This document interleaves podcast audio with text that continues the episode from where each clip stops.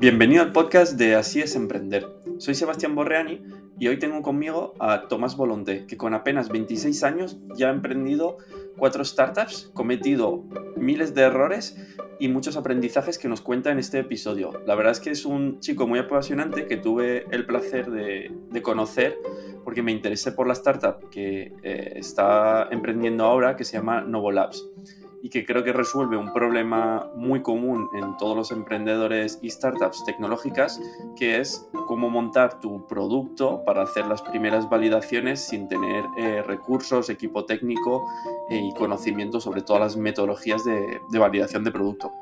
Así que espero que disfrutéis mucho este episodio como yo. Hola Tomás, ¿qué tal? Un placer tenerte aquí. ¿Cómo va, Seba? Encantado, ¿eh? la verdad que el gusto es mío. Estás ahora en Argentina, ¿verdad? Sí, llegué hace unos dos días, después de un vuelo un poco accidentado que terminé tardando como 48 horas, pero por fin pude llegar a casa a ver el Mundial con la familia y pasar Navidad y Año Nuevo. Muy bien, muy bien. Es decir, tú eres argentino, si quieres cuenta un poco sobre ti. Eh, bueno, mi nombre es Tomás Volonté, eh, argentino, como dijo Seba. Tengo 26 años, ahora en unos días cumplo 27, el 28 de noviembre. Emprendedor de toda la vida, solamente tengo nueve meses de experiencia en una empresa que, no haya sido mía, eh, que fueron nueve meses muy aburridos para ser francos. Y, nada, vengo acá a tratar de aportar todo lo que aprendí en mis cortos 26 años, pero en mis largos 7 años de emprendedor. Así que si bien tengo poca edad, tengo ya bastante rodaje en lo que es salir todos los días a tratar de, de ganarse el mundo. Porque has emprendido cinco veces, ¿no? Eh, sí, formalmente cuatro, pero también hay una cosa que hice a los 12 años en la escuela que lo considero emprender 100%. ¿Qué, qué fue?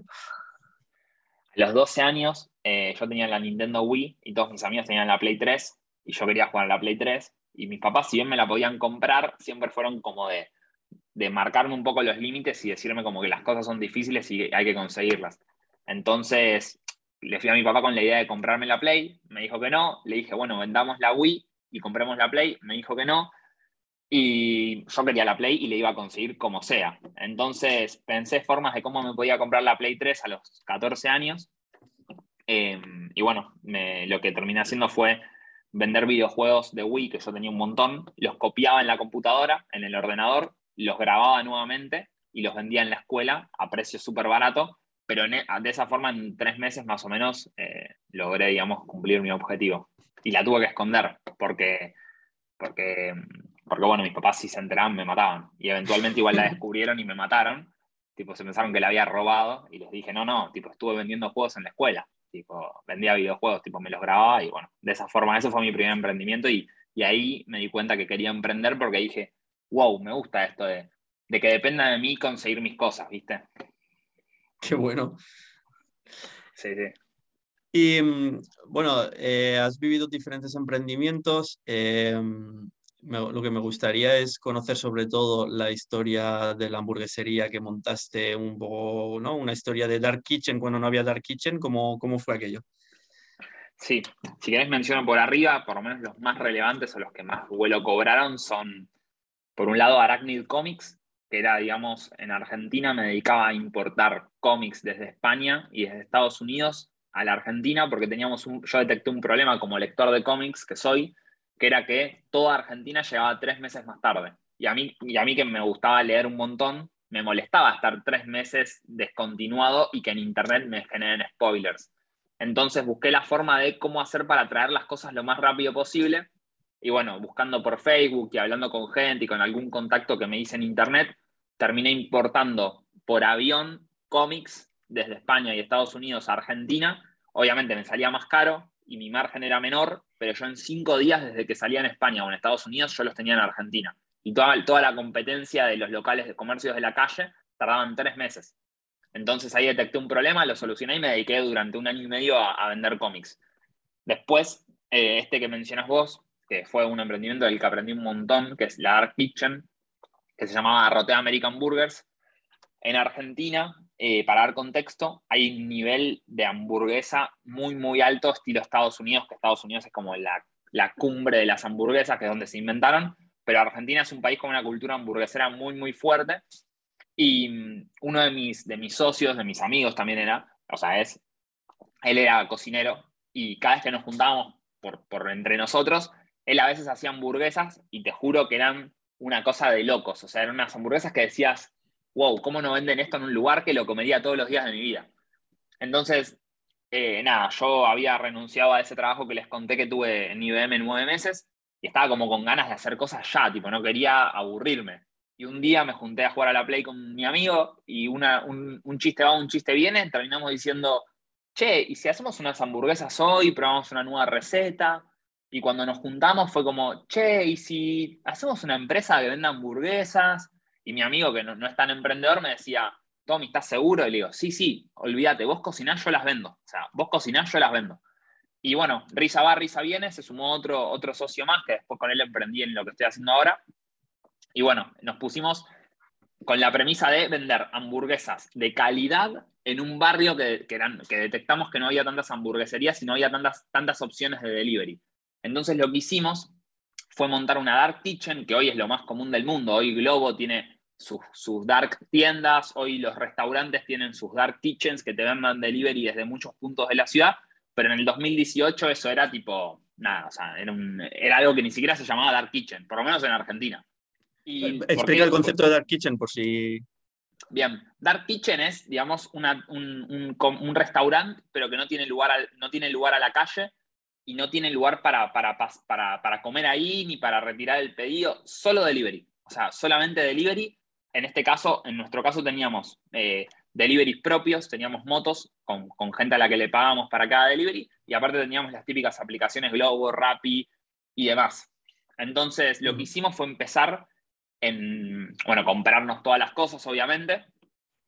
Esto fue buenísimo. Hicimos, o sea, nuestro proceso era un, nosotros siempre tratamos de hacer todo lo mejor posible y teníamos un proceso estilo McDonald's, o sea, teníamos todo medido los segundos, la capacidad, teníamos la, receta escrita, los gramos que tenía que llevar cada cosa, o sea, todo estaba hecho al detalle y ni siquiera desde habíamos el día empezado. Desde el día uno, o sea, desde el día uno todo hecho al detalle.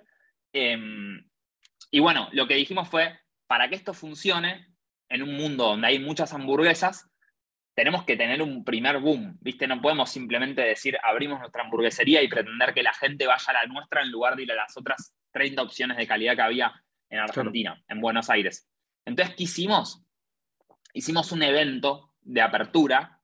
Mi casa, la casa de mis padres, en realidad, donde estoy ahora, es una casa muy grande, por suerte. Y justo mis padres habían ido a Colombia de vacaciones.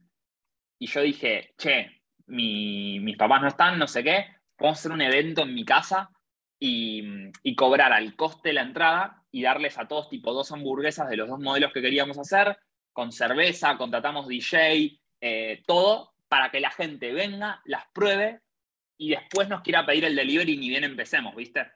Entonces, brandeamos toda mi casa de la, hamburguesería, eh, entrabas y te estaba recibiendo un amigo con una tablet para que pongas tu mail y te mando un descuento para cuando lancemos. Hicimos dos turnos de 40 comensales, tipo, venía gente a las 7 que comía a las 8 y a las 9 caía más gente que comía a las 10 después había DJ, cerveza libre, barra libre, después hicimos una fiesta que duró como hasta las 4 de la mañana, o sea, hicimos como un evento inauguración que lo filmamos, después tuvimos un montón de contenido para las redes, y yo creo que eso fue lo que hizo que, que funcione tan rápido, porque había 80 personas que ya la habían probado, que estaban enamorados y que desde el día uno nos querían comprar y que encima tenían un descuento como para que sea un incentivo a comprarnos. Y el día uno fue tipo una locura, no dimos abasto ni siquiera. ¿Y tus padres sabían que habías montado una fiesta en su casa? No. No. Claramente no. Después se enteraron igual, porque aparte se enteraron porque vieron los videos y todo, tipo ya, pero cuando era tarde. Y a ver, yo soy una persona responsable, entonces nunca se fue de control, si bien fue un descontrol, siempre fue en un marco, digamos, de seguridad, ¿no? O sea, no, no fue nada no, se rompió nada, por así decirlo. Eh. Pero sí que fue una, fue una locura. Todos, todos, todos los que estuvieron ahí se lo acuerdan y me dicen como, no, no, lo que fue ese evento, o sea, fue una locura. O sea, imagínense, día uno ya con remeras brandeadas, con el gorro, con... Remeras, camisetas. Todo hecho, camisetas, perdón, camisetas brandeadas, eh, con gorros, con ropa de cocina, muchas mesas con el lugar donde iba cada uno, o sea, hecho súper profesional y ni siquiera habíamos empezado. que siempre tuvimos esa mentalidad de tratar de dar el extra en, todo lo que hacemos. ¿Y, qué os costó arrancarlo a nivel de económico? para montar la fiesta, montar la, la, cocina, no sé dónde cocinabais, pero un poco todo lo que implicaba arrancar. A ver, por un lado, fue ponernos de acuerdo un poco en qué queríamos hacer y cómo.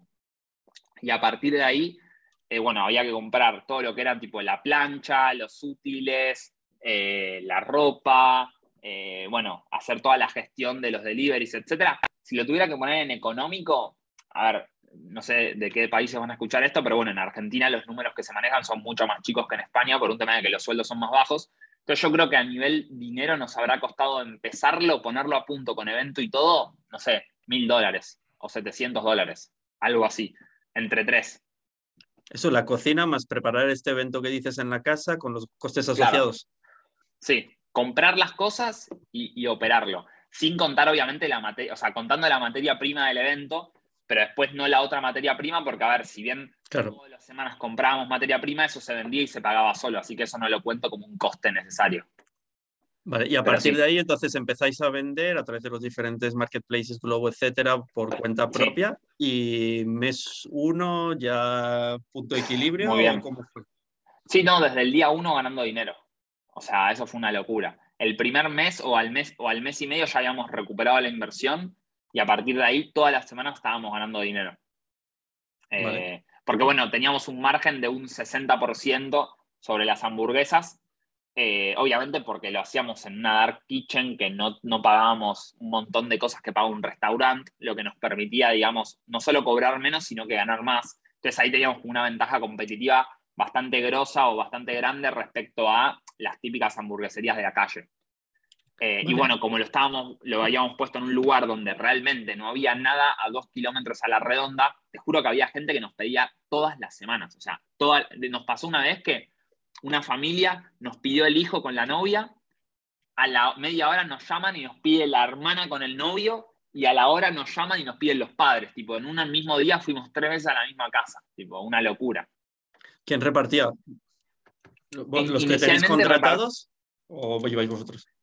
Inicialmente nosotros, fuimos nosotros, íbamos en una bicicleta y en un coche, le habíamos pedido a un amigo que había sido Global, nos prestó la caja y, empezamos nosotros para ver si funcionaba, no íbamos a contratar gente sin, sin saber que, iba a funcionar, pero bueno, ya las dos semanas que vimos que vendíamos como 50 hamburguesas por noche, eh, ahí dijimos, che, no tiene sentido estar nosotros yendo a hacer delivery porque así ayudamos a que la cocina funcione mejor. Yo me dedicaba, uno de mis socios Alejo se dedicaba a la operación, tipo a tomar los pedidos y a, empaquetarlos y armar las bolsas y dárselos al delivery. Yo me encargaba del marketing, de responderle a la gente, de, vender más, de hacer videos y todo eso durante la jornada, porque estaba, estaba muy asociado el subir contenido los momentos previos a abrir y, que la gente lo vea y tenga ganas de comer una hamburguesa con, con, cuánto vendíamos. Si no usábamos Instagram durante toda la semana, llegábamos al viernes eh, con menos ventas. ¿Y cómo fue evolucionando a partir de ahí? Y a ver, la verdad es que siendo sinceros no era un negocio demasiado complejo, o sea, era todos los días hacer lo mismo, hacer bollos de carne, eh, preparar los condimentos, cortar la lechuga, el tomate, etcétera, eh, bueno, ya habíamos hecho los menúes, los logos, tipo, todo eso ya lo teníamos solucionado. Y era un negocio súper operativo de todos los días subir fotos, tomar pedidos, entregar pedidos y, simplemente como eso, ¿no? Eh, lo que sí teníamos era como muchas tareas previas a empezar, que eran esto que digo, ¿no? No sé, tener los panes ya precortados, las papas ya limpias y cortadas, los bollos de carne hechos en el peso perfecto, etc. Eh, y simplemente era todas las semanas operar eso, ¿viste? La visión era, eh, a los pocos meses, abrir una tienda más grande para poder también hacer takeaway, que la gente pueda venir y retirarlo, porque nos compraba tanta gente del barrio que había gente a la que le convenía, la verdad, que caminar tres cuadras, tres calles y venirnoslo a buscar para no esperar el delivery, que por ahí tardaba 30 minutos porque hasta que hacía un pedido y que esto que el otro.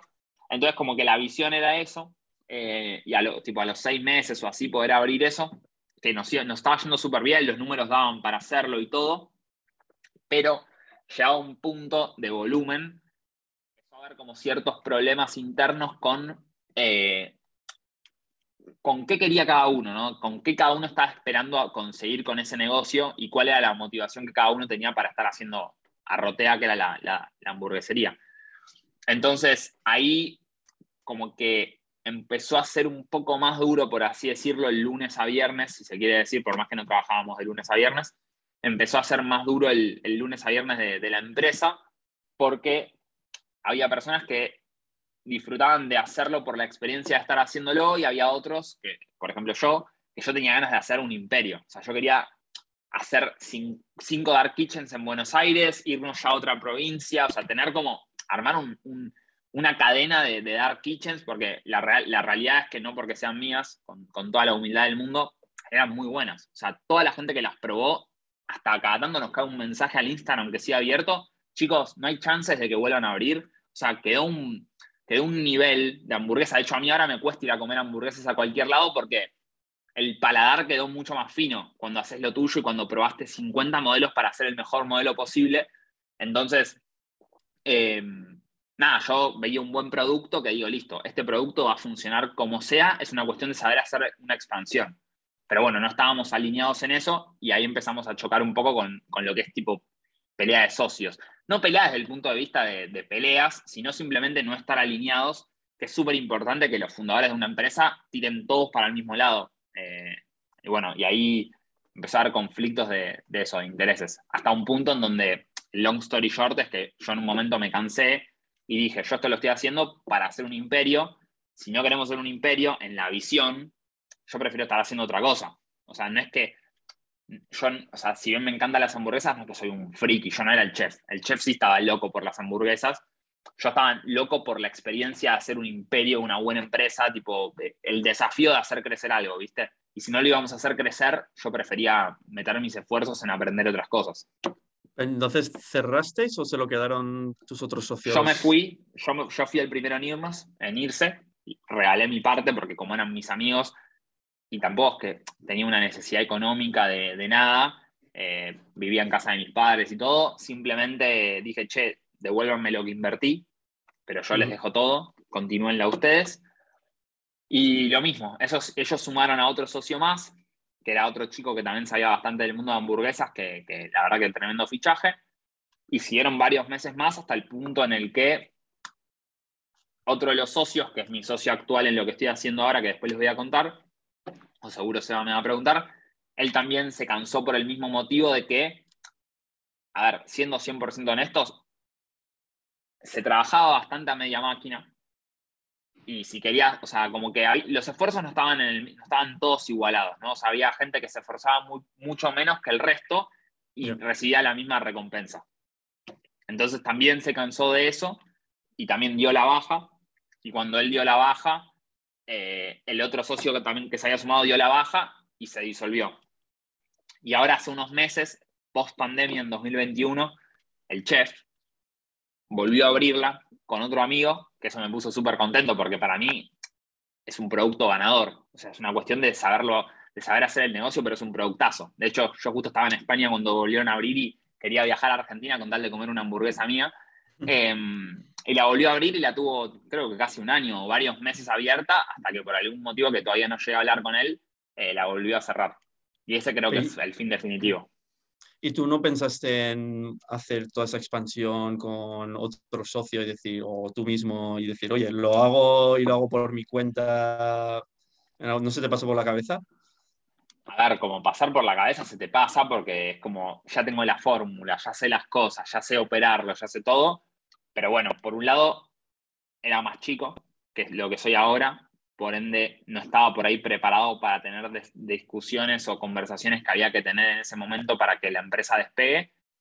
Y por otro lado, al ser amigos, también es como duro, o sea, como que yo no veía un escenario en el que diga, ah, listo, lo hago solo, porque eso implicaba romper relaciones que para mí eran súper valiosas y que tampoco, como yo digo, mi afición nunca a mí lo que me pasa siempre es que, no sé si yo siempre, bueno, ahora colocado sí me recontra enamoré, pero yo nunca es que, no me caso con la idea, por así decirlo. A mí me, gusta que estoy resolviendo un problema, me gusta el desafío de hacer crecer algo, indiferentemente de lo que sea. Entonces, como que mi motivación es, siempre esa. Entonces, cuando dejo de hacer una cosa, o veo que no va, automáticamente me motivo para hacer otra y como que rápidamente paso de página, ¿no? Soy bastante frío con eso. Cuando, cuando algo no funciona, digo, bueno, vamos a arreglar otro problema y, es bastante rápido en mi, en mi mente ese proceso. Entiendo que no quieres hacerle competencia a tus amigos. Obviamente, porque a día de hoy son mis amigos. O sea, no, eso me parece que una relación de 12 años de, de vida vale más que un negocio de hamburguesas que, como digo, si yo hubiera sido un fan de hamburguesas, quizás hubiera estado más apegado al negocio, pero la realidad es que para mí era simplemente un desafío que no se dio y fui a buscar otro desafío. Muy bien. Y entonces, eh, ¿ahí qué edad tienes? cuando Y 22, creo. Ahí tienes 22. Y luego tienes creo que algún emprendimiento posterior. Sí, muy temporal, que no funcionó. O sea, también. Siempre yo fui muy comercial, entonces siempre era como comprar algo y venderlo en otro lado o darle un, un twist a algún producto y volverlo a vender. O sea, no, nunca había hecho todavía nada, por ejemplo, con tecnología, hasta que hice lo que estoy haciendo ahora, que es Nuevo Labs. Pero bueno, así como para dejar valor en, este podcast, aprendizajes de Arrotea, por un lado, que es muy, o sea, lo que más aprendí es la importancia de dar buena atención al cliente, o sea, que es súper importante escucho, o sea, yo las primeras dos semanas cuando hicimos delivery preguntaba a la gente después por chat cómo estuvo, qué le cambiarías, etcétera. Cuando le volvía a entregar un producto, trataba de ya ir con un ajuste a lo que ellos habían pedido para recibir su feedback y ver qué opinaban. Em, ¿Cuántas veces cambiasteis la receta? Y durante las primeras dos semanas, tres semanas, cambiamos un par de veces la receta, ajustando más sal, menos sal, un pan, otro pan. Em, así que creo que dos o tres. Pero llegó un punto donde llegamos a un producto muy sólido que, encantaba y a partir de ahí simplemente fue pensar nuevos modelos y ir como creciendo el menú.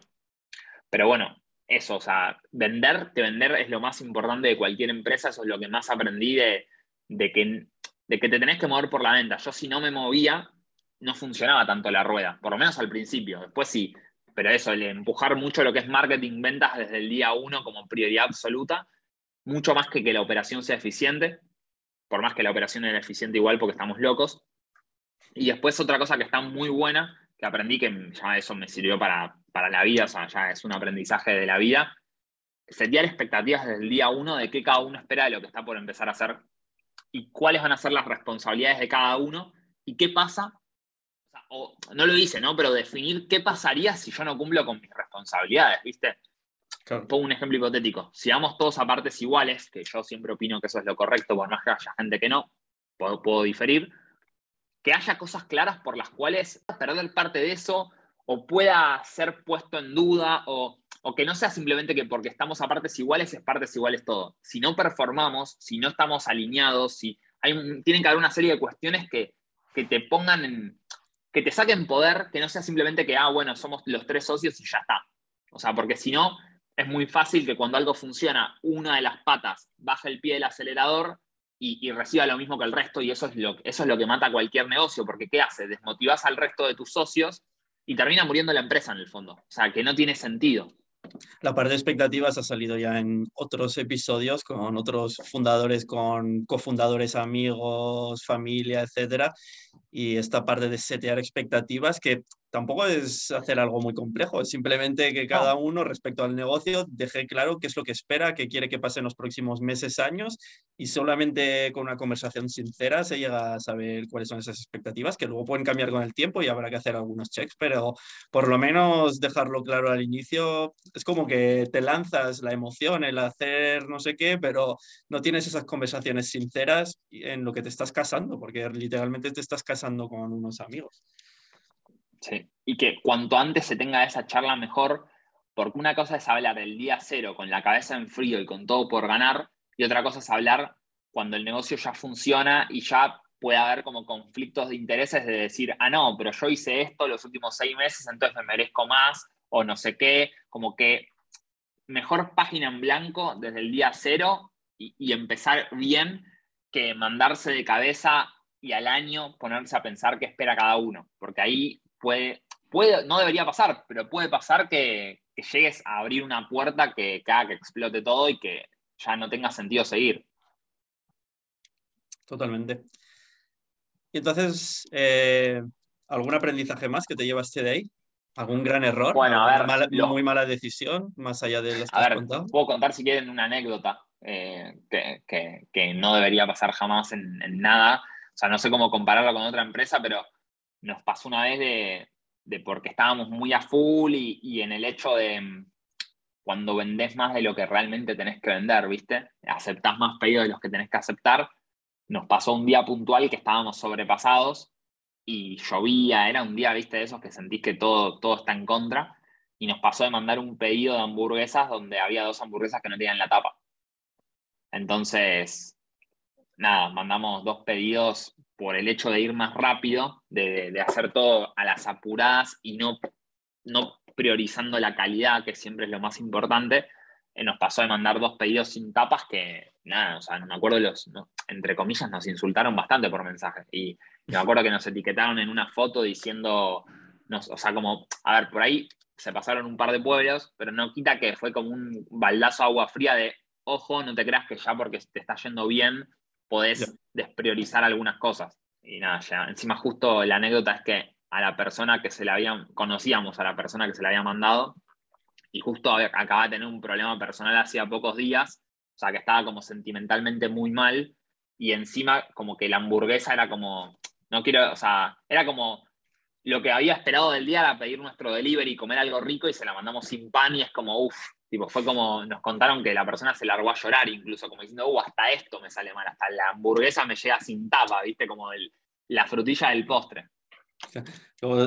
Estoy pensando en lo importante que es el, el Customer Journey, en cómo entendemos nuestros usuarios desde no solo un punto de vista racional, sino emocional de cómo, en qué está pensando, viviendo, etcétera.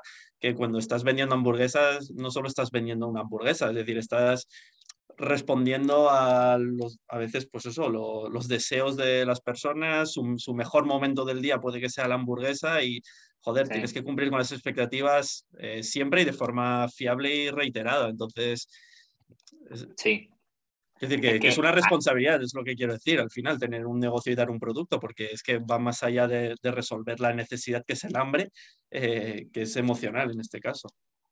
Tal cual, o sea, había veces que nos pedían grupos de amigos, que no es que los conocíamos, sino me refiero a grupo de amigos como un grupo de personas que se juntó en una casa y nos pedían 12 hamburguesas porque se habían juntado a ver un partido de fútbol y era como la compañía del partido. O sea, si la hamburguesa fallaba, estábamos rompiendo la experiencia de la juntada de esos amigos. Esa reunión pasaba a haber sido peor que nosotros mandamos una mala hamburguesa y estábamos afectando 3, 4 horas de, de un grupo de 12 personas. O sea, nunca lo pensás de esa forma, de hecho yo en ese momento no lo pensaba de esa forma, es algo que puedo decir hoy después de haber aprendido muchas más cosas, que es que con lo que vos haces, por ejemplo, en nuestro caso no es que solo vendemos hamburguesa, vendemos un momento, vendemos una experiencia, vendemos una reunión, vendíamos, vendíamos un montón de otras cosas que son súper intangibles con la hamburguesa.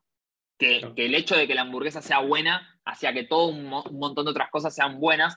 Es como con el fanatismo con el fútbol, o sea, hay gente que el, el resultado de un partido de fútbol le cambia la felicidad de la semana, cosa que por ahí no está tan bien, pero pasa. Entonces los jugadores de fútbol también cargan con la responsabilidad no solo de ganar porque tienen que ganar, sino porque saben, por ejemplo, ahora con el Mundial, saben que hay un país atrás esperando que ese partido gane y que hay 40 millones de personas en el caso de Argentina que son mucho más felices si ese partido se gana que si ese partido se pierde. Y no es solamente que ellos ganen, es que todo el mundo sea feliz. Entonces, son cosas que por ahí la gente en el momento no las piensa, pero que son así. Sí, sí, sí. Bueno.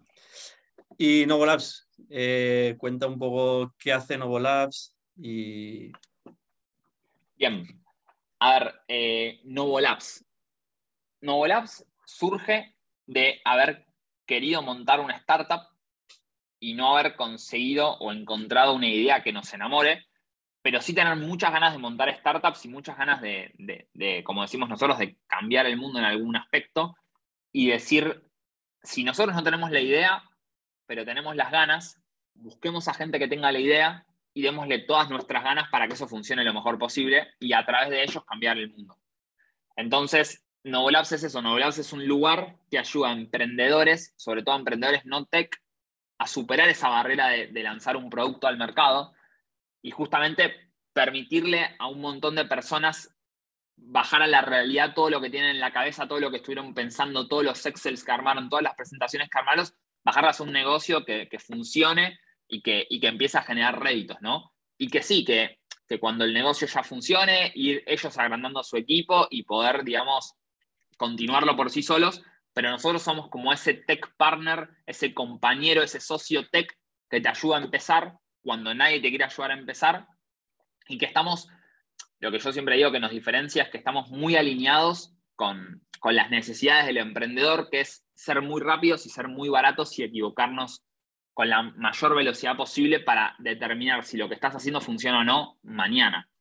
A diferencia de una empresa de servicios de software, por ejemplo, convencional, que lo que hace es, te dice, Seba, ¿qué quieres hacer? A, B, C, D, perfecto, te lo hago. Pero no ponen en cuestionamiento, no te ayudan a pensar, no te ayudan a, a validar, no tienen conocimiento de emprendimiento de startups, lo que hace que simplemente sean muy buenos a nivel tech pero lo que nosotros somos es muy buenos a nivel emprender y muy buenos a nivel startup, y por consecuencia planteamos buenos productos, ¿no? O sea, una cosa es ir a una software factory que te haga un software con, con lo que vos quieras, sin preguntarte nada, simplemente estimándote cuántas horas le va a llevar, y otra cosa es venir a Novo, proponernos que te hagamos un software y que nosotros te digamos, ok, ¿tenés clientes? No. ¿Validaste esto? No. ¿Hablaste con tal? No. ¿Y esto cómo lo pensaste? Ah, ¿no lo pensaste? Ok, volvé a tu casa, hacé todo esto y me volvés a llamar cuando esto esté hecho y ahí nos sentamos a hablar de qué producto tenés que lanzar. ¿Viste? No es que porque la gente nos pueda pagar, nosotros hacemos software. Nosotros solamente ayudamos a gente a hacer cosas que tengan sentido y sobre todo, como digo, a gente que no es tecnológica, le permitimos no gastar siete meses de su vida en buscar un CTO que encima después a los tres meses se va a trabajar a Amazon porque le llega un mensaje de LinkedIn que le quintuplican el sueldo, sino que enfoques esos siete meses en buscar cómo vender tu producto, hacerlo lo suficientemente atractivo para que después tengas los recursos para poder negociar con ese CTO que estás buscando y que cuando lo busques sea mucho más fácil la relación, porque vos tenés algo para ofrecer, versus cuando al principio tenés una idea y la gente busca CTO y dice, busco CTO, quiero un crack, no sé qué, ¿y qué le puedes ofrecer a ese crack? Y no, bueno, equity, pero equity de que si tu empresa vale cero, ¿cuánto le vas a pagar? No, equity esa persona a la que vos le querés dar equity está cobrando 5.000, 6.000, 10.000 euros. Entonces, ¿por qué él va a dejar de ganar 100.000 euros por año para tener tu bolsa de humo? O sea, ¿por qué? La única chance que tenés es que el CTO sea tu amigo, que es como en mi caso, Novolabs tiene CTO, que es de mis mejores amigos, o que lo que, lo que vos quieras hacer sea lo mismo que él quiere hacer, que es, que es improbable, básicamente, porque cada uno lo motivan cosas distintas. Versus armar una empresa que después de un año funcione muy bien, que tenga el potencial de ser grande, y ahí sí negociar y decir, ok, no te puedo pagar 6.000, te puedo pagar 2.000, pero te puedo dar equity de una empresa que hoy ya vale y que en 10 años va a valer mucho más. Entonces esa persona tiene muchos más incentivos para saltar al vacío, como digo yo, con tu idea, porque ve que hay agua en la, piscina. No es simplemente tirarse al vacío y matarse contra el piso. Entonces, esos siete meses que la gente al principio basta en buscar CTO, bajo mi punto de vista, no tienen ningún sentido, porque en el fondo lo más importante es vender y equivocarse rápido. Y vos te puedes equivocar rápido, por ejemplo, con Novolabs. O sea, sin necesidad de gastar demasiada pasta. Claro, yo una de las cosas que veo es que al final es como tener un partner a nivel de producto y no tanto a nivel de tecnología. Y creo que es eh, un poco eh, eh, ese mindset es muy importante, porque yo creo que muchas personas que emprenden, emprenden suelen tener una perspectiva más de negocio. Y entonces es como, vale, mm, tengo claro que la solución a este problema es esto, esto, esto, necesito que alguien me lo desarrolle, ¿no? Y entonces piensas en la parte más ingenieril, la parte más técnica, pero realmente, es decir, al final solo por los datos sabemos que la mayoría de las ideas o soluciones fallan y que incluso aunque aciertes necesitan varias iteraciones. Por lo tanto, necesitas ese mindset de construcción de producto en el que empiezas pequeño, vas iterando de forma progresiva, reduces incertidumbre y no es desarrollas ABC a nivel técnico. Por lo tanto, esa externalización es más de producto, lo que hacéis vosotros, que una parte técnica que creo que es muy interesante y muy importante difícil de conseguir. De hecho, es que igual lo que tendría que pensar un emprendedor no es, oye, ¿qué CTO tengo de cofundador o meto un CTO, sino meto un CPO? Es decir, incluso, ¿no? Es, esa es una parte, pero incluso aún así es algo caro, es algo difícil y que al final necesitas unas validaciones previas que no son tan complejas, pero necesitas a alguien que sepa de ello. Igual que vas a necesitar asesoramiento financiero y no vas a contratar un CFO al inicio, pues no vas a contratar seguramente un CPO cuando solo tienes una idea en un papel. Exactamente. Yo siempre digo que nosotros hacemos software por consecuencia de entender que estamos solucionando un problema de verdad. O sea, el software para nosotros es el final de la cadena. O sea, hacemos, hacemos software solamente cuando es necesario hacer software porque tenemos datos que nos dicen que hay que construir un producto. Pero lo que realmente es importante es tener un buen plan. O sea, si vos tenés un buen plan, bien validado, bien entendido, que hablaste con usuarios, que te dijeron, por favor, crea esto, que lo estoy esperando, y después haces software, eso tiene muchísimas más probabilidades de éxito que decir, tengo la mejor idea del mundo y la voy a construir como sea porque tengo el dinero para construirla y me da igual lo que la gente opine porque mi idea es la mejor. O sea, esa gente estadísticamente fracasa 100 veces más que la gente que va un poco más lento y tiene la humildad de ir a preguntarle a las personas qué esperan de lo que él considera que es la solución. Porque si vos no, no entendés las motivaciones de tu usuario, qué busca lograr tu usuario con tu solución, la realidad es que te quedas en lo más, te quedas como en la punta del iceberg. Vos te crees que, pongo un caso práctico, Novolabs, porque nosotros fuimos cambiando un montón, o sea, nosotros vamos cuatro o cinco pivots dentro de lo mismo, ¿no? Siempre dentro de lo mismo, no es que vendíamos hamburguesas y ahora hacemos software, sino que dentro de, ayudar a emprendedores tuvimos cuatro o cinco pivots. Y el último que fue más 2019, noviembre. Empezamos, tres socios. Y después, a, mitad de camino, se sumó un cuarto socio más como co-founder. Hoy somos 32 personas eh, en el equipo full time y tenemos un board de seis advisors de los mejores de todos. Eh, no sé, en el caso de España puedo nombrar a Alex Dantart y a David Tomás, por ejemplo, que para mí son mega cracks, o a Felipe Polo, eh, que bueno, forman parte de Novo y que realmente que nos ayudan un montón a realmente poder dar saltos de calidad importante en todo lo que hacemos. Y bueno, por empezar al inicio, eh, arrancáis 2019, ¿no? Eh, ¿Cómo fue? Es decir, ¿qué, qué necesitáis para, arrancar? ¿Qué os costó? Les cuento. Estábamos, puedo, ir un par de pasos más atrás que creo que va a estar bueno para dar contexto de, de todo lo que tuvimos que hacer, que es que nosotros nos habíamos ido de vacaciones un grupo de 10 amigos a Brasil, al Carnaval de Río, que si alguno tiene la suerte de poder ir, le recomiendo 100% que lo haga porque es la fiesta más grande del mundo. O sea, llegamos a estar en, una, en un sitio en la calle que había un millón de personas, en, toda una avenida gigante, y eso era una fiesta. O sea, imagínense una fiesta de un millón de personas, una locura. Pero bueno, estábamos en, en las vacaciones y nosotros muchos somos emprendedores, nos gusta la tecnología, entonces estábamos en el mar nadando y siempre salía la charla, la conversación de armar una startup, armar otra startup, como que estábamos todo el día fantaseando con, con ideas alocadas, ¿no? Pero bueno, en esas vacaciones se sembró la semilla de hacer algo juntos y posterior a esas vacaciones nos empezamos a juntar regularmente algunos con la idea de montar algo y descubrir qué montar. Que ahí fue cuando nos dimos cuenta que no se nos ocurría nada que tenga sentido y lo que se nos terminó ocurriendo fue vamos a ayudar a otros que sí tengan esas ideas a empezar.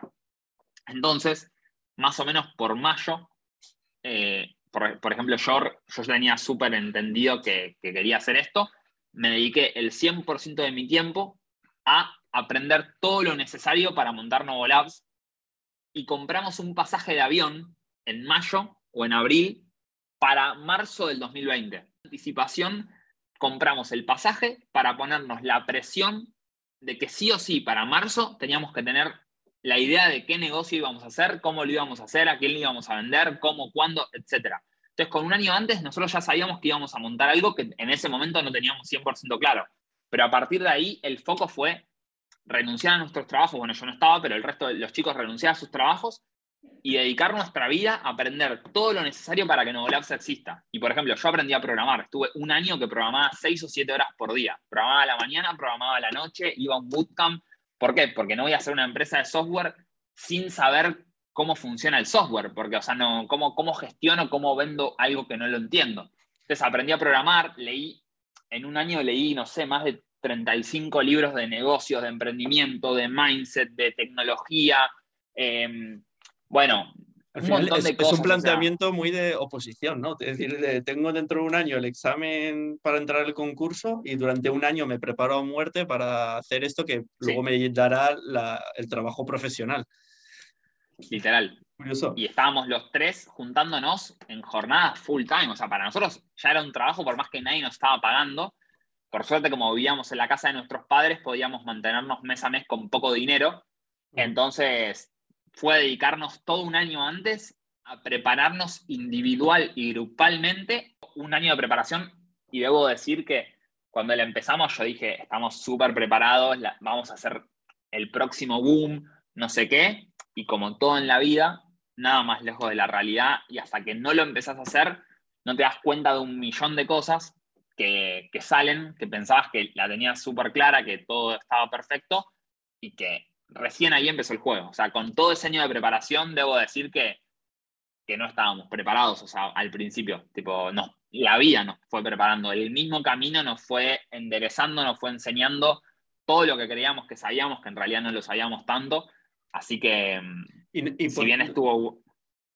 ¿Por qué no empezasteis antes? Es decir, ¿hubierais podido empezar antes y aprender eso antes para, para aprender más rápido?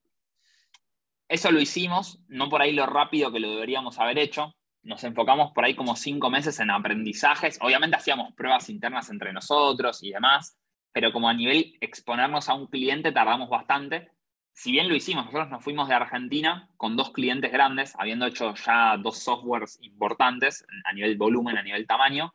Eh, pero bueno, yo creo que si lo hubiéramos hecho antes aún, hubiéramos recibido todavía más, más realidad antes de irnos a vivir a España, donde nuestros costes se multiplicaban por, en ese momento por 80, porque en Argentina la diferencia entre el euro y el peso es 80.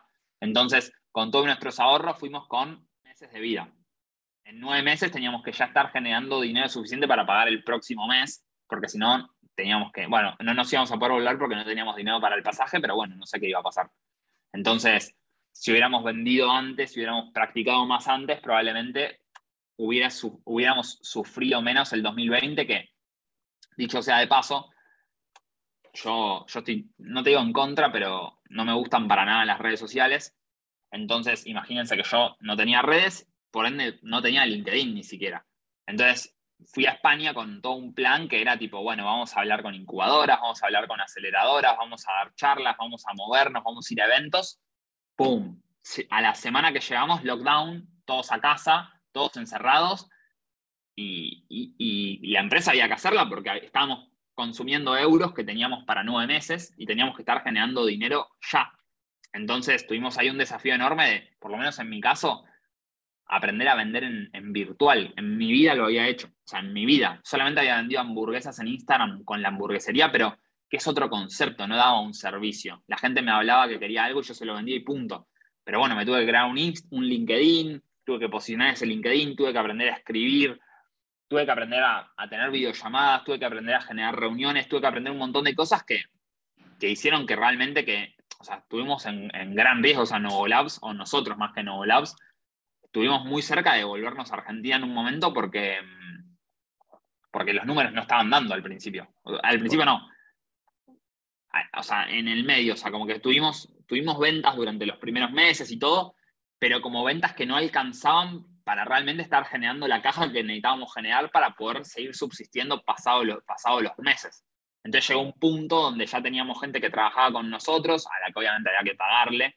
Eh, le pagábamos por proyectos, pero había que pagarle, pero como no generábamos las ventas suficientes o los proyectos suficientes, a nosotros nos, costaba, nos estaba costando mucho el, vivir en Europa cobrando tickets pequeños. Y lo que hicimos en un momento, que, bueno, es lo que uno hace con tal de cumplir la misión y es, yo siempre digo, o sea, los objetivos se cumplen no matter what, no, no importa cómo, hay que cumplir, porque de eso se trata de emprender. Y llegó un punto que con tal de poder pagar y poder seguir con la estructura que teníamos, porque si sacábamos gente, estábamos haciendo menos proyectos, incluso era más contraproducente todavía, nos pusimos a hacer Uber Eats, con tal de, o sea, trabajábamos todo el día en Novo Labs y a la noche nos turnábamos un día cada uno para ir a hacer Uber Eats y con Uber Eats pagarnos nuestra propia comida y una parte del alquiler para que compense los números que hoy Novo Labs nos estaba dando en el 2020. Entonces, realmente digo, o sea, fue durísimo porque nos preparamos nueve meses y así todo, obviamente con un imponderable, incontrolable que es la pandemia, pero así todo nos costó estar a la altura de las circunstancias y nos costó empezar a rodar. Tardamos todo un año que realmente alguien nos conozca y nos empiecen a dar confianza de manera, eh, de manera recurrente. O sea, nos costó mucho conseguir las primeras startups que confíen en nosotros, nos costó mucho empezar a hacer caja, nos costó mucho empezar a hacer equipo. O sea, la verdad que fue, a día de hoy, el desafío más grande que viví fue el primer año de Novo Labs, pero por lejos. Porque a partir de cuándo llegáis a punto de equilibrio? O sea, los primeros seis meses estoy seguro que gastábamos mucho más de lo que conseguíamos. Y a partir, no, yo diría que tardamos todo un año en realmente poder decir que... Es decir, marzo 2021 es cuando ya estáis en punto de equilibrio o antes. Sí, o febrero, febrero, enero 2021. Pero contando, contando salario de socios. Sí, que no eran salarios, era simplemente lo que vivíamos los tres juntos, era lo que gastábamos en alquilar, en comida, en internet. Y ¿Por qué sois tres socios? Somos tres socios originalmente, hoy somos cuatro.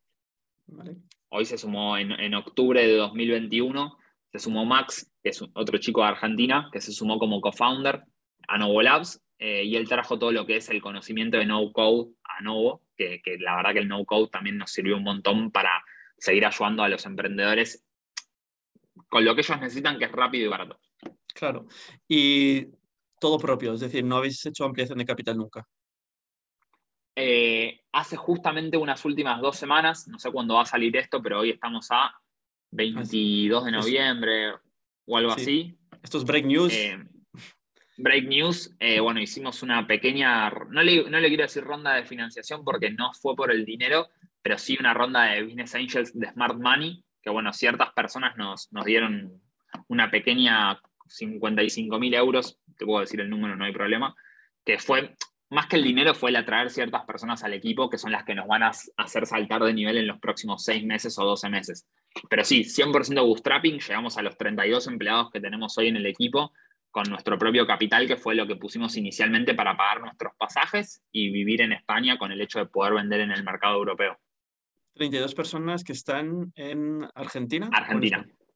Todas en Argentina, salvo nosotros que vivimos en, España por el hecho de la posición estratégica que nos permite generar un montón de negocios y de iniciativas. Exactamente. ¿Que vuestros clientes, la mayor parte, dónde se sitúan? ¿En España? Eh, podría decir que el 60-70% están entre México y España. Y después hemos tenido cosas de muchos lados, Uruguay, eh, creo que Colombia, eh, bueno, Argentina, creo que Chile, no sé si hasta en Bolivia habíamos empezado un proyecto que no sé bien en qué terminó, no me acuerdo, porque bueno, a día, a día de hoy puedo decir que ya lanzamos más de 45 startups eh, en estos tres años. Entonces, Habéis acompañado a 45 startups a lanzar su producto o a intentar validar eh, algunos de sus productos. Validado y lanzado. Porque hubo otras cosas que no llegaron a lanzarse. Pero 45 que, que, están hoy, no sé si todas están vivas, creo que debe haber unos pares que, bueno, que ya pasaron dos años y ustedes saben que los primeros dos años es el valle de la muerte más grande de las startups, pero sí, hemos acompañado a 45 startups. Vale. ¿Y qué aprendizajes que te has llevado de Novo Labs en estos dos años y medio? Eh, en general, de las startups con las que has convivido, vosotros. Sí.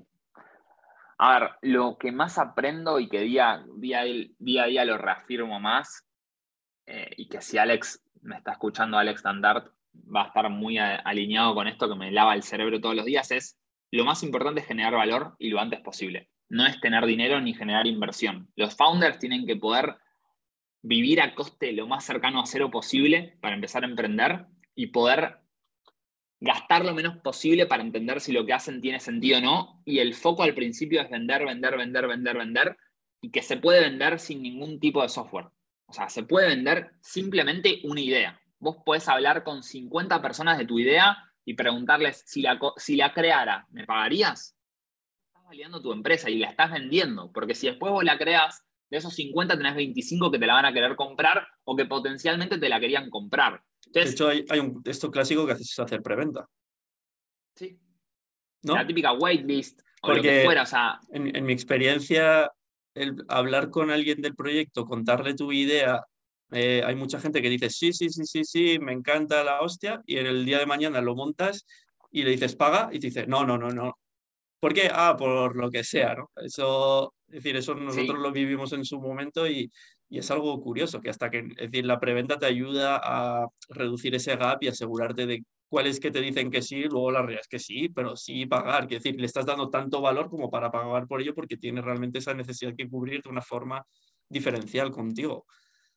Tal cual, las típicas cartas de interés, que incluso no solo cartas de interés, sino que poner algún tipo de cláusula de que si llegado el punto de que vos creas esa solución, la persona no te la compra, por ahí suena un poco extremo, pero que tenga alguna penalización por no comprar, ¿viste? Que sea por ahí más barata o más económica que la compra, pero que haya algo que te tenga que dar a cambio como para, para que vos eso lo puedas mostrar como que realmente hay gente que lo está esperando y que, que pagaría por eso 100%, ¿viste? Que no simplemente son palabras, sino que, es un documento firmado. Eso creo que es lo que más aprendí.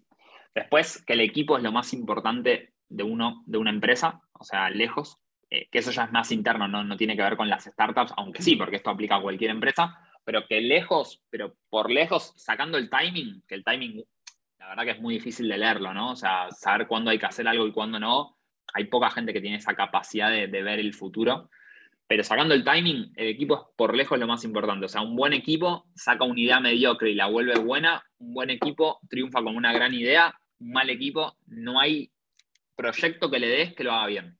Eh, y que cualquier empresa es el reflejo no solo de la calidad, sino del clima que se vive en esa empresa y de la calidad y, del, clima y la calidad del, equipo. O sea, si vos tenés un gran equipo, y, el equipo está en su máximo nivel de felicidad y energía, tu empresa tiene todas las posibilidades de triunfar.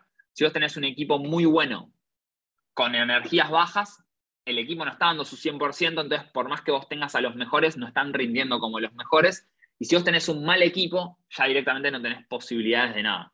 ¿Y en qué habéis aprendido en ¿Qué habéis hecho mal y habéis aprendido relativo al equipo? ¿Y cómo hacéis para conseguir eso que has dicho de tener un buen equipo? A ver, yo creo que lo que mejor siempre hicimos fue hiding, o sea, siendo igualmente que como todos cometimos errores, o sea, al principio nos pasó de decirle senior a gente que no era senior, por ejemplo, y, pagarle y confiarles cosas de senior a gente que no era senior, que por el hecho de no saber medir tanto ni comparar con algo anterior, eh, nada, cometimos dos o tres errores de hiring puntuales en, 32 personas que somos hoy, que obviamente esas personas se fueron y vinieron otras mucho mejores y más alineadas con nosotros.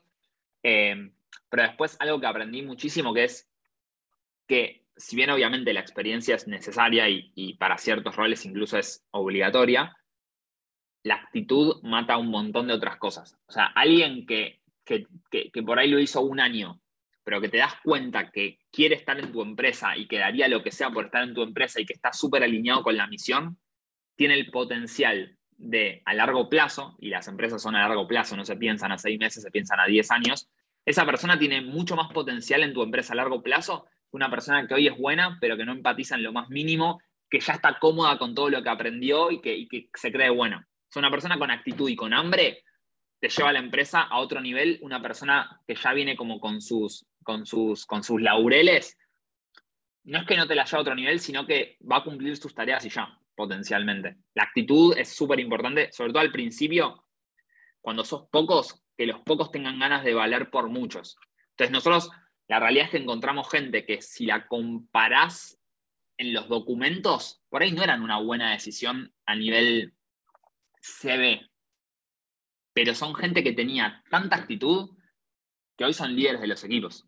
¿Por qué? Porque tienen ganas de ser líderes de los equipos y durante mucho tiempo demostraron el máximo todos los días y aprendieron todo lo que le propusimos que tenían que aprender para poder ser la mejor versión de ellos mismos y que los comparabas con otros en el CV y decías, uff, no, la verdad que no tanto. Pero cuando hablabas con ellos, te demostraban que ellos eran la opción correcta y que muchas veces se trata de está lleno de, lo que quiero decir es, está lleno de hidden gems, está lleno de diamantes en bruto por ser explotados que no todo es el, el, CV, no todo es la experiencia. Obviamente para ciertos roles es súper necesario o llegado a un punto de la empresa no puedes jugar con fuego y tenés que contratar gente con track record porque le tenés que demostrar a tus inversores que tomaste una buena decisión y que el que falló fue el contratado y no vos. Pero al principio valen mucho más las ganas y la actitud que quizás un año más de experiencia. Y en el proceso es otro gran aprendizaje. ¿Cómo garantizáis esa actitud y alineamiento con la misión? Yo creo que es una cuestión de bueno, al principio el hiring durante todo el 2021, que fue cuando empezamos a contratar gente formalmente, lo hice yo y así llegamos a 19 personas, de las cuales ese año fue el único año donde se fue gente que la tuvimos que sacar porque no estaba alineada, o sea que yo cometí dos o tres errores puntuales. Pero ¿y qué, has cambiado qué has cambiado en el proceso o qué haces en el proceso para intentar que maximizar las garantías? Bueno, por un lado, un poco más de foco o sea, por un lado, al principio, mucho de alineamiento de la misión, pero inicialmente de entender sus motivaciones, o sea, qué están buscando ellos en su vida, qué, quieren conseguir en los próximos años de su vida, qué los, los motiva a nivel, a nivel personal, o sea, cuáles son sus gustos y sus costumbres para saber si realmente van a, ser, van a estar cómodos en Novo Labs, por ejemplo, y van a estar alineados con la misión que nosotros queremos resolver. Tipo, en nuestro caso, si no te mueve el emprendimiento o no te mueve la idea de, querer generar un cambio a través de ayudar a otros que tienen empresas con ese potencial y simplemente te gusta ir de lunes a viernes tranquilo, no es tu empresa, no, porque no es cada tres meses cambios, cada tres meses cosas distintas, cada tres meses aprender procesos, aprender otras tecnologías, aprender herramientas. O sea, si no sos una persona que le guste esa incertidumbre y, y el moverse, ya, no es tu empresa, por más que seas excelente en lo que haces, ¿viste? Entonces, inicialmente yo hacer ese filtrado de, actitud, de, motivaciones y, de contarles al 100% la misión. Yo doy mucha visibilidad de dónde se están metiendo, qué va a pasar o qué quiero que pase los próximos años y qué esperaría de alguien como ellos. Después, otra cosa que aprendimos es que si bien obviamente la actitud es súper buena y todo, hay que demostrar. Es decir, tiene que haber cosas técnicas en el medio. O sea, tenés que demostrarme que no sos solo un CV con experiencia, sino que podés ejecutarlo. Y en el caso de los desarrolladores, ser mejores con las pruebas, que nos demuestren que son seniors, si son seniors, con acciones concretas, porque antes como que confiábamos en la experiencia y la experiencia no te termina diciendo el seniority, la experiencia te dice hace cuántos años estás calentando una silla, pero no significa que la estés calentando de la manera correcta. Entonces, medir a la gente por cosas mucho más objetivas desde lo que es el rol en sí. Y después, por último, em, ser muy transparentes con qué cultura tenemos adentro, eh, cómo somos nosotros y cómo queremos que ellos sean dentro del equipo, para que después no les choquen ciertas cosas, porque yo considero que somos una empresa en ese sentido bastante particular a nivel cultura, que o te gusta y nos amás, o no estás cómodo para nada y que si no estás cómodo para nada, como dije, no vas a sacar tu mejor versión, por ende no, no vas a sacar su mejor versión, por ende no vamos a ayudar de la mejor manera a los emprendedores, por ende ellos no van a impactar, por ende nosotros no cumplimos la misión. Entonces es súper importante que, la gente tenga acá todo lo necesario para dar su máximo potencial. Y esta parte cultural, eh, ¿cómo lo estáis gestionando con el remoto? Es decir, ¿es algo que os nace de forma fácil o por cómo sois? O...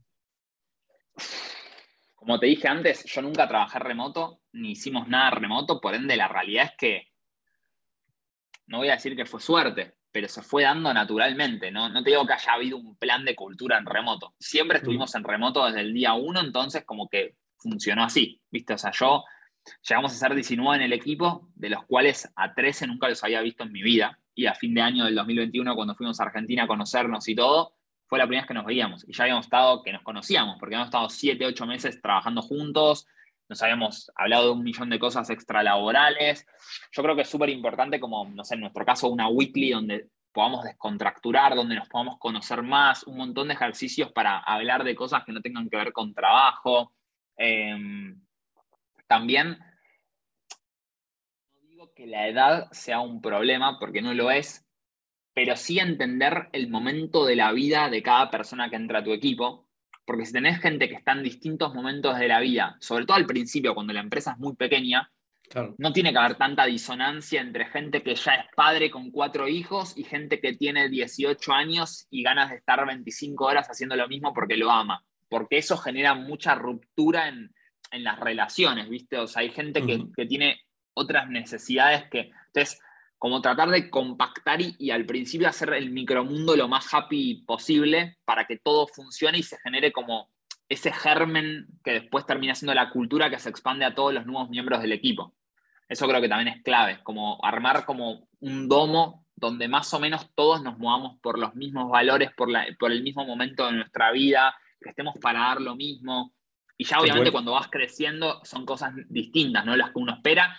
incluso también hay que ser lo suficientemente eh, avispados para entender cómo la gente va madurando. Porque una, o sea, nosotros tenemos la suerte de que no se va la gente de nuevo. O sea, tenemos hasta ahora, salvo que los hemos echado, 100% de retención. Nadie se fue nunca.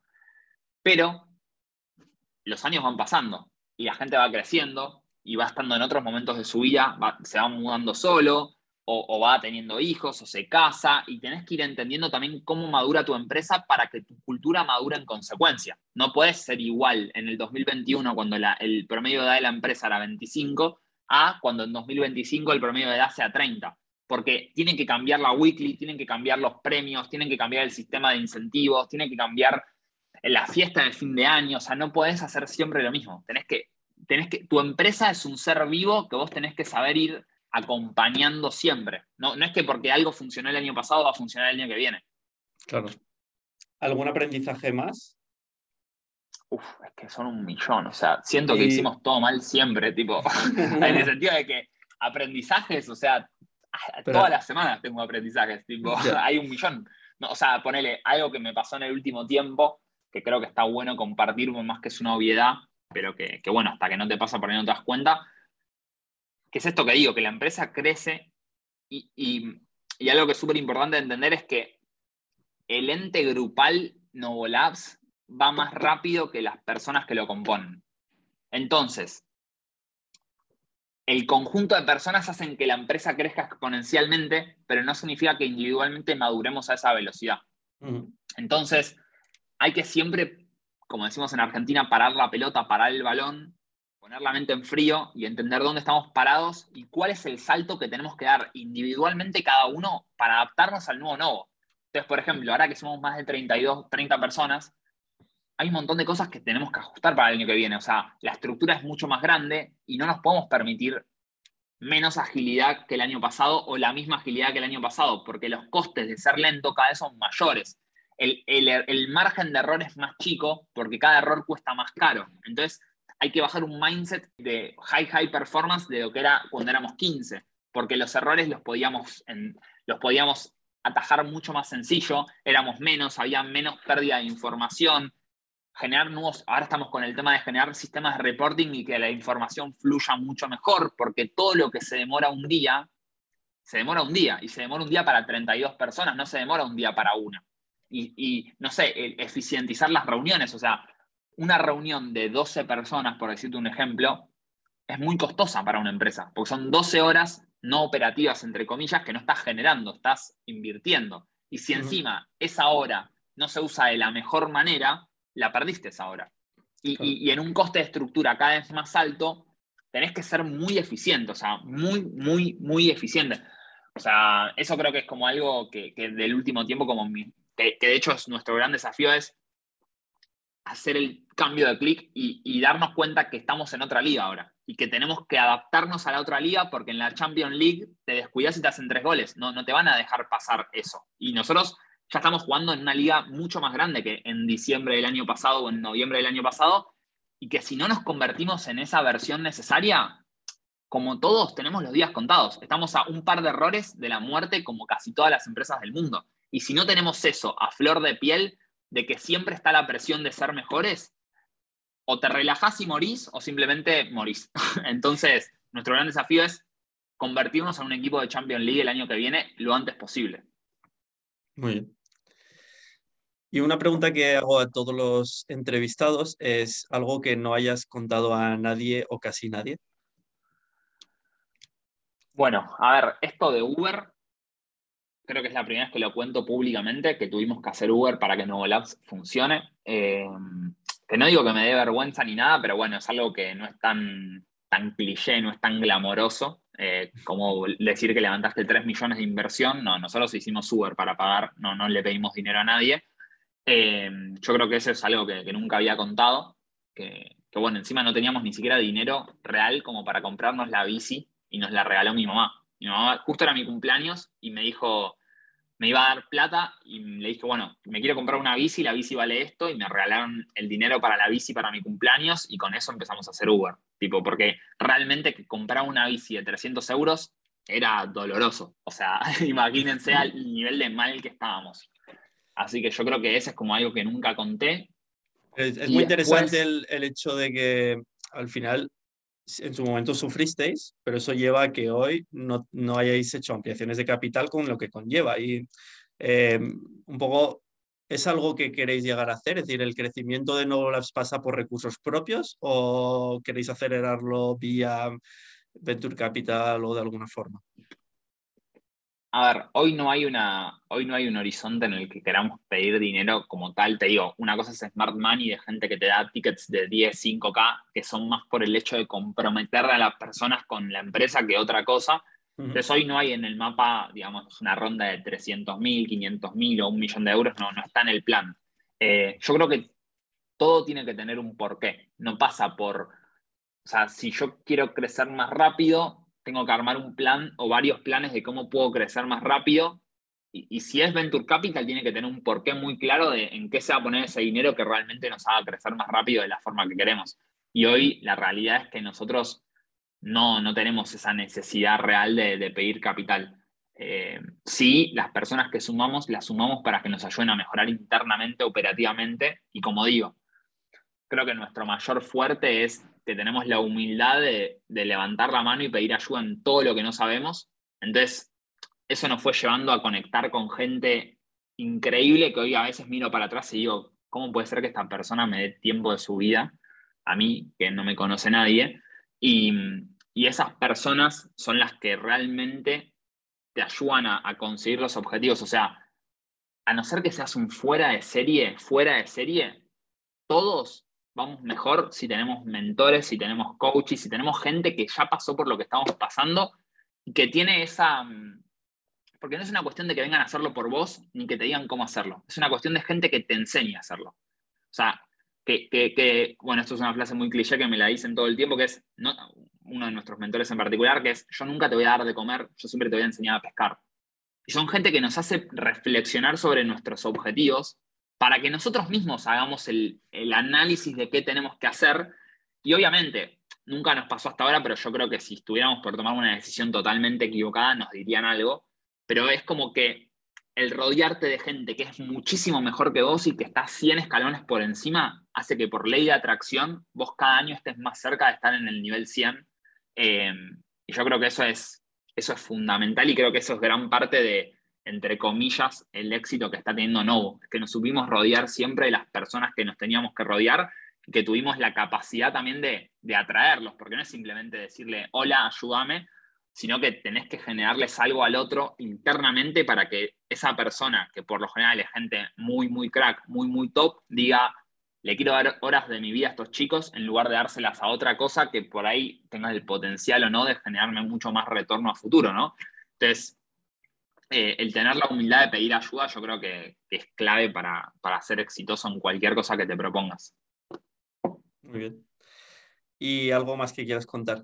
Que, es súper importante que cuando identifique, o sea, por lo general cuando una empresa empieza, es súper poco atractivo trabajar en una empresa que está empezando, porque el potencial de muerte es altísimo. Entonces, la realidad es que siempre uso el ejemplo de Amazon, pero puedes poner cualquier empresa similar, que es como entré a trabajar a Amazon y ganar el doble y saber que siempre me van a pagar a ir a trabajar a una startup o ir a trabajar a Novo o ir a trabajar a una empresa que tiene todo por ganar, pero que no ganó nada y que probablemente o hay un alto porcentaje de que en un año o en seis meses muera y, te quedes sin trabajo, es como súper respect, mucho respeto a la gente que salta al vacío, que apuesta por empresas que empiezan. y sobre todo, mucho respeto desde el punto de vista de que la gente que dio todo al principio para que tu empresa empiece, para mí merece estar atado al éxito de esa empresa, que yo lo transmito en equity. Y no en Phantom Shares, porque el Phantom Share está atado al éxito rotundo de la venta, que se da una de cada un millón de veces la venta. Tiene que estar atado al éxito de mañana, del lunes que viene. o sea, de, de equity real. O sea, cuando identificas gente que está desde el día uno tirando del barco, confía también en ellos como ellos confiaron en vos y dales un pedazo de lo tuyo. No te quedes con todo vos, porque esa gente va a tener todavía más ganas y más motivación de hacer lo que está haciendo mejor todavía. Nosotros lo hicimos un montón con, con gente clave del equipo, que, sabemos que sin ellos somos peores y que, y que el, el, el, riesgo incluso de que esa gente se vaya es mucho más alto que, que el riesgo de darle equity con vesting de cuatro años a una persona que se tenga que comprometer cuatro años más con vos al máximo nivel. O sea, el, incluso te digo, hasta los estás estafando pidiéndoles eso. O sea, es como Phantom Shares, como que lo entiendo en empresas de capital intensive y todo bien, pero hay ciertas personas que se merecen la seguridad mañana de que son parte de tu empresa, no dentro de cinco o seis años. Porque están apostando hoy cuando vos en seis meses puedes no existir más. Y esos son los que te llevan al próximo nivel porque los que mejores van a liderar a tu equipo son los que más conozcan la cultura y los que más hayan pasado por los momentos difíciles, porque son los que van a saber gestionar los momentos difíciles futuros, que cada año la vara de problemas sube, no baja. O sea, yo siempre decía, uh, cuando tenga 15 personas voy a trabajar menos. No. Cuando tenga 20 personas va a estar más tranquilo todo. No. O sea, siempre el desafío sube y sube y sube y sube. Y si no tuviste gente que te ayudó a superar los niveles anteriores, no están preparados para el próximo nivel. Entonces, es clave retener a las personas que están desde el principio y atarlas al éxito de la empresa lo antes posible para que no se, ni siquiera se imaginen en otra empresa. Y esas personas... Porque se esa gente y se te desarma el equipo.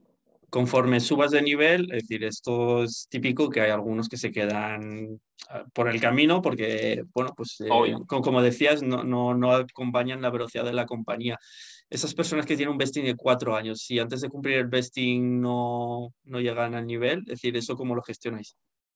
Nunca nos pasó todavía, porque acabamos de cumplir tres años hace un par de días, pero el modus operandi sería, obviamente, el pacto de socios, cada uno lo arma como quiere, pero en nuestro caso, Novo a las personas que son socias y se van de Novo, está obligado a, recibir de nuevo el equity y tiene un periodo de X meses para pagárselos.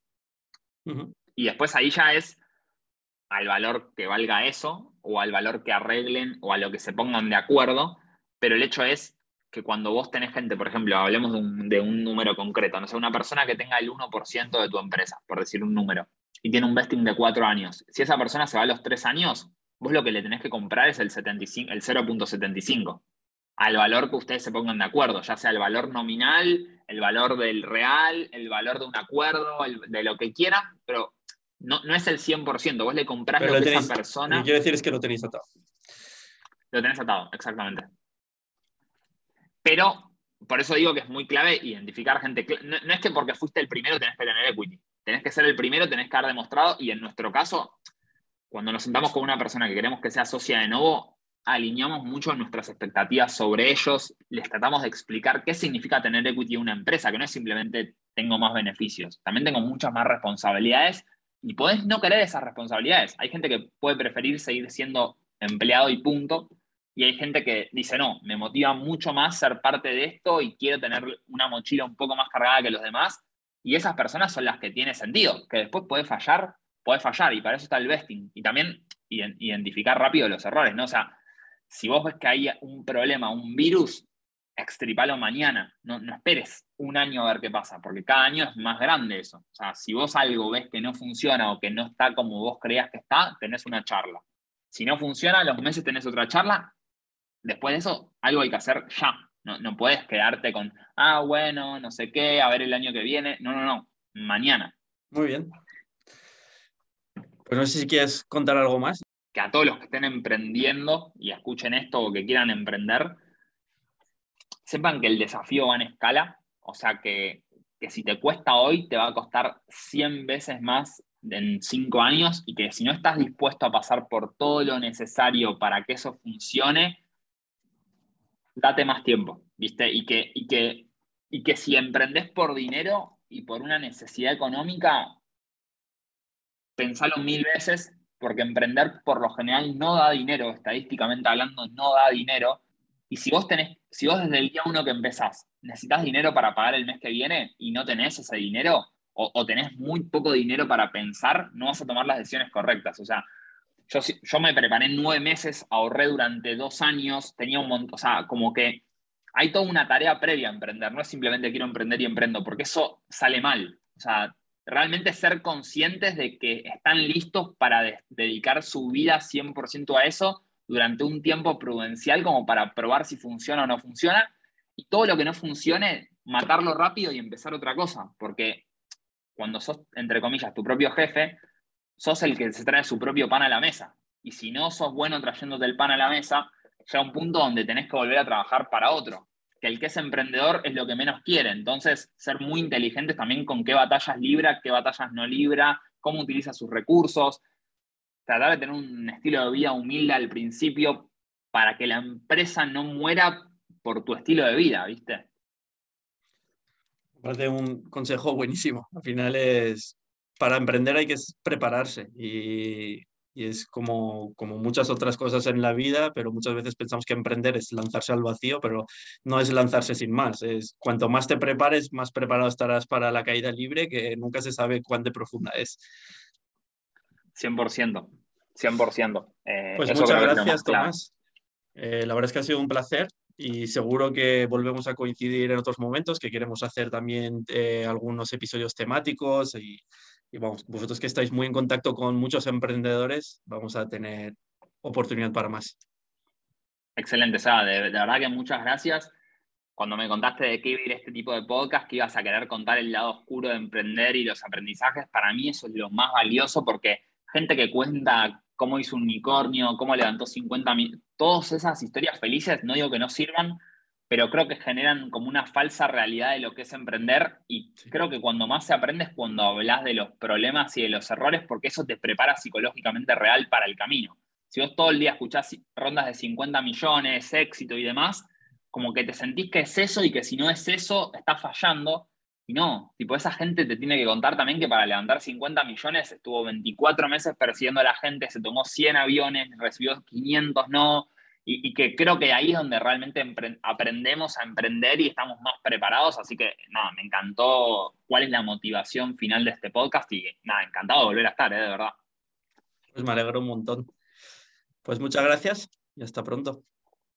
Muchas gracias, Eva, y bueno, espero que esto haya aportado al que, al que lo escuche, que sienta que invirtió bien su tiempo acá.